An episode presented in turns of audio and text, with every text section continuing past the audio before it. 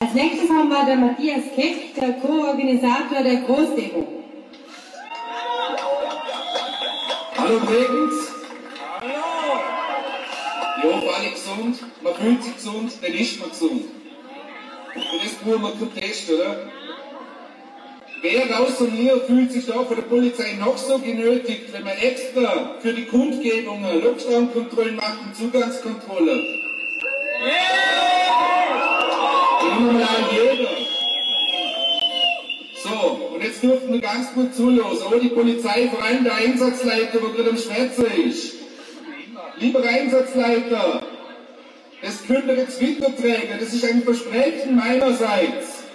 Ihr Polizisten, solange ihr uns so behandeln, während ihr, und das verspricht ihr euch jetzt, und das ist keine Drohung, wie man es vom Landhaus zu uns gesagt hat, keine schöne Weihnachten und Silvester mehr haben.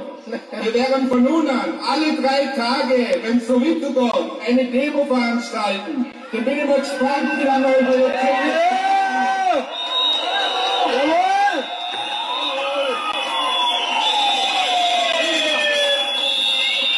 Denn das nächste Versprechen, wir schauen uns das Ganze jetzt übermorgen am Sonntag in Bregenz an bei der Großdemo. Wenn dort wieder willkürlich extra Zugangskontrollen, Lockdown-Kontrollen rundum gemacht werden, dann versprich ich euch, machen wir die nächsten zwei, drei Monate zig Überstunden und ihr könnt eure Kinder und Familie auf die Fotos anschauen. Wir müssen den Behörden so viel Papierkram um die Ohren hauen, dass sie nur mal wissen, wo anfangen. Und da müssen wir uns geschlossen zusammen. Jede Anzeige, was wir kriegen, kann man beeinspruchen. Ja, nicht einfach zahlen oder machen oder akzeptieren. Beeinspruchen. Wenn wir sie beeinspruchen, dann ruft das einmal in deren Haus oder in der BH oder irgendwo wieder eine halbe Stunde zum Bearbeiten.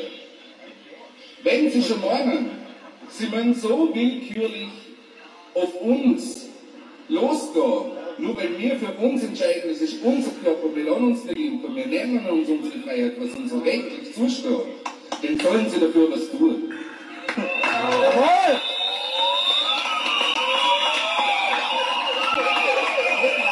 Ich von meiner Seite kann sagen, ich war immer hilfsbereit. Ich habe selbst Polizeischuss und Grabungs erzogen. Von nun an fahre ich eine Proben der Hilfe, an.